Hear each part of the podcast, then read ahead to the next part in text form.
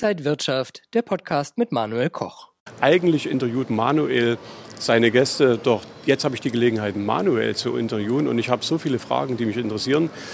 Manuel, äh, dich kennt man ja von der Börse, von vielen Berichten und was mich brennend interessiert, wie bist du denn zur New York Stock Exchange gekommen? New York war immer mein Traum schon als Kind und dann habe ich ja länger fürs Fernsehen, für Wirtschaft und Börse gearbeitet und natürlich ist dann New York und die New York Stock Exchange das Herz der Finanzen und das war alles eigentlich dann ein Zufall.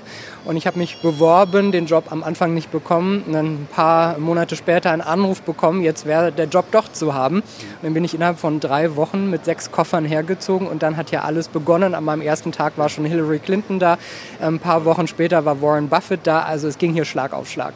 Ja. Also das sind ja tolle Erlebnisse. Ich habe ja selbst auch drei Jahre in den USA gelebt. Du hast auch in den USA gelebt.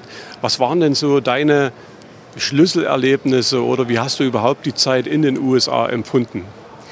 Also ich war hier, da war noch Präsident Obama, der Präsident. Es war eigentlich eine Zeit, wo sehr viel positiver Optimismus war, was dann ja so ein bisschen nachher äh, sich verändert hat, als Trump da war und die Gesellschaft ein bisschen mehr gegeneinander gegangen ist. Da hatte ich das Gefühl eigentlich, dass die Zeiten noch ein bisschen ruhiger waren.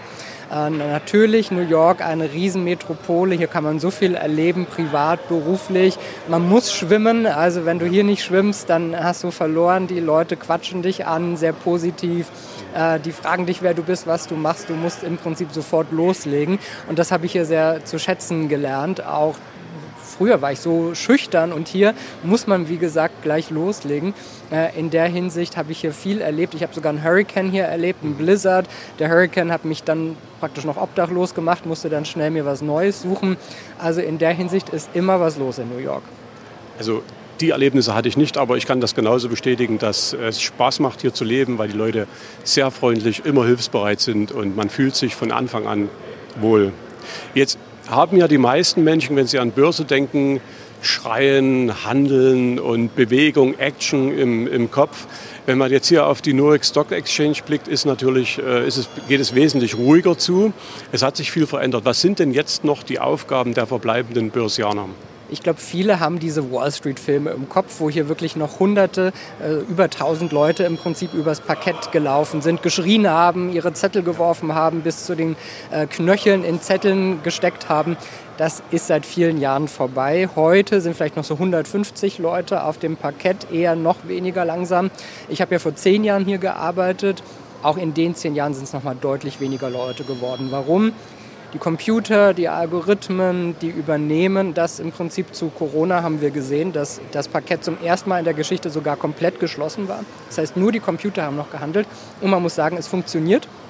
Es ist aber trotzdem gewollt, dass dieses Finanzherz der Welt offen ist, dass es als sichtbares Symbol dasteht. Und das finde ich auch ganz wichtig. Die Leute hier unten, viele mussten sich immer wieder neu erfinden, wie Peter Tuckman, der Einstein der Wall Street, der ist schon bald 40 Jahre hier.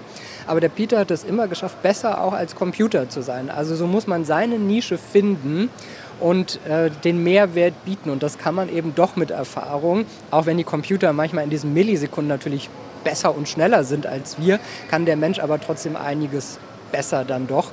Und das finde ich auch ganz wichtig. Und äh, ja, hier hat sich schon einiges verändert, aber es ist schön, diese Institution, diese Familie hier, die wird lange bestehen. Ich weiß, dass du gern hier bist, aber du lebst jetzt in Deutschland. Was machst du heute? Was bietest du an? Ja, es war nicht einfach, als ich zurückgezogen bin, weil ich schon sehr amerikanisiert war nach den drei Jahren hier. Bin zurück nach Berlin und habe überlegt, wie kann ich mich weiterentwickeln. Und ich sage mal, über ein paar Umwege habe ich jetzt meine Firma Inside Wirtschaft, einen YouTube-Kanal. Jeden Tag gibt es ein Video, Montag bis Freitag auf Inside Wirtschaft. Ich produziere in Frankfurt Videos an der Börse, einmal im Jahr, zweimal im Jahr hier und in meinem Berliner Studio und äh, bin viel unterwegs auf Events, moderiere Events, habe ein neues Projekt, das heißt Kunstinvestments, also nicht nur Börse und Aktien, sondern auch Kunstinvestments, finde ich auch eine sehr schöne Sachwertalternative zu den Sachen, die man sonst so immer auf dem Schirm hat.